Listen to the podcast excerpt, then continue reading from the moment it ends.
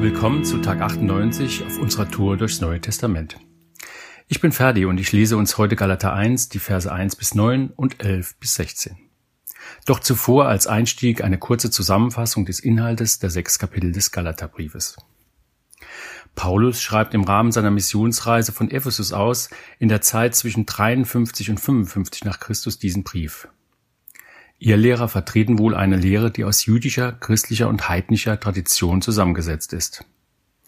Sie verstehen sich als Judenchristen und verlangen von den Heiden, dass sie sich beschneiden lassen und das alttestamentliche Gesetz anerkennen. Paulus sieht darin eine Verfälschung des Evangeliums und unterstreicht die frohe Botschaft in reinster Form und erinnert an seine Begegnung mit Jesus, der ihn zur Mission beauftragt hat. Nun das heutige Kapitel 1, die Verse 1 bis 9 und 11 bis 16. Diesen Brief schreibt Paulus der Apostel. Nicht Menschen haben mich dazu berufen oder beauftragt, sondern ich bin von Jesus Christus selbst zum Apostel bestimmt worden und von Gott, dem Vater, der Jesus von den Toten auferweckte.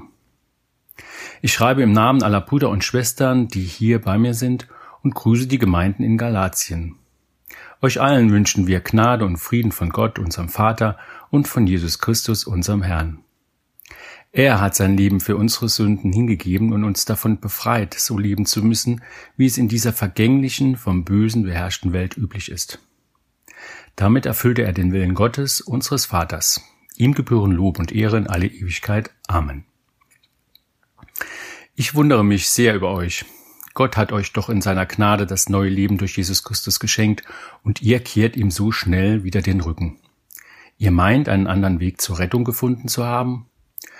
Doch es gibt keinen anderen. Es gibt nur gewisse Leute, die unter euch Verwirrung stiften, indem sie die Botschaft von Christus ins Gegenteil verkehren wollen.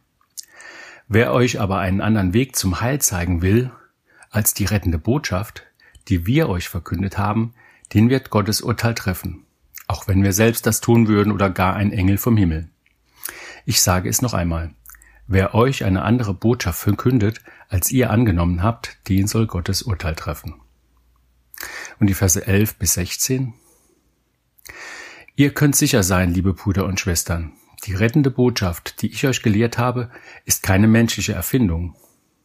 Ich habe sie ja auch von keinem Menschen übernommen und kein Mensch hat sie mich gelehrt. Jesus Christus selbst ist mir erschienen und hat mir seine Botschaft offenbart. Ihr wisst sicherlich, wie ich als strenggläubiger Jude gelebt habe. Ich verfolgte die Christen überall mit glühendem Hass und wollte so die Gemeinde Gottes zerstören. Ich hatte mich ganz dem jüdischen Glauben verschrieben und übertraf in meinem Eifer die meisten meiner Altersgenossen in unserem Volk. Mit aller Kraft trat ich dafür ein, dass die überlieferten Vorschriften unserer Vorfahren buchstabengetreu erfüllt würden. Aber Gott hatte mich in seiner Gnade schon vor meiner Geburt dazu bestimmt, ihm einmal zu dienen. Als die Zeit dafür gekommen war, ließ er mich seinen Sohn erkennen. Die anderen Folger sollten durch mich von ihm erfahren. Ohne Zögern habe ich diesen Auftrag angenommen und mich mit keinem Menschen beraten. Ja, dieser Brief ist in drei Abschnitte unterteilt, die allen, die Paulus die Rolle als Apostel absprechen wollen, in die Schranken weist. Sein erstes Statement ist, dass nicht Menschen ihn zum Apostel benannt haben, sondern Jesus, der lebendige Gott selbst. Das sollte uns doch Selbstbewusstsein geben im Umgang mit anderen Gläubigen, aber insbesondere auch mit Nichtgläubigen. Denn wir sind auch von Christus zur Verkündigung des Evangeliums berufen und nicht von Menschen. Gott will Gemeinschaft mit uns und er will, dass wir davon erzählen, was wir mit ihm erleben. Das ist für mich der erste Mutmacher, den ich aus Galater 1 herausziehe. Es gibt nur einen Weg zu Gott und dies ist die zweite klare Botschaft des Kapitels. Gott hat uns in seiner Gnade ein neues Leben durch Jesus Christus geschenkt. Und das haben nicht nur die Brüder und Schwestern in Galatien aufs Spiel gesetzt, sondern das erleben wir in unserer Umgebung auch nur allzu oft. Alle Wege ohne Jesus sind Irrwege und führen nicht zur Rettung. Spontan habe ich an das Abendmahl gedacht. Jesus ist für uns gestorben und hat den neuen Bund mit uns geschlossen.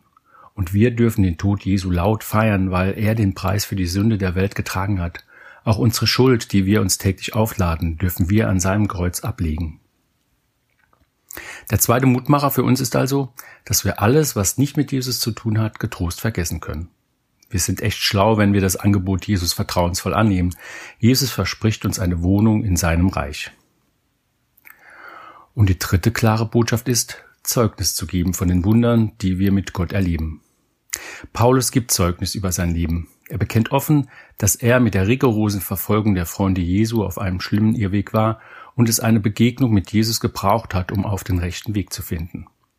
Seine Berufung ist die Berufung durch Jesus selbst. Viel später erst trifft Paulus Petrus zum Kennenlernen und auch Jakobus.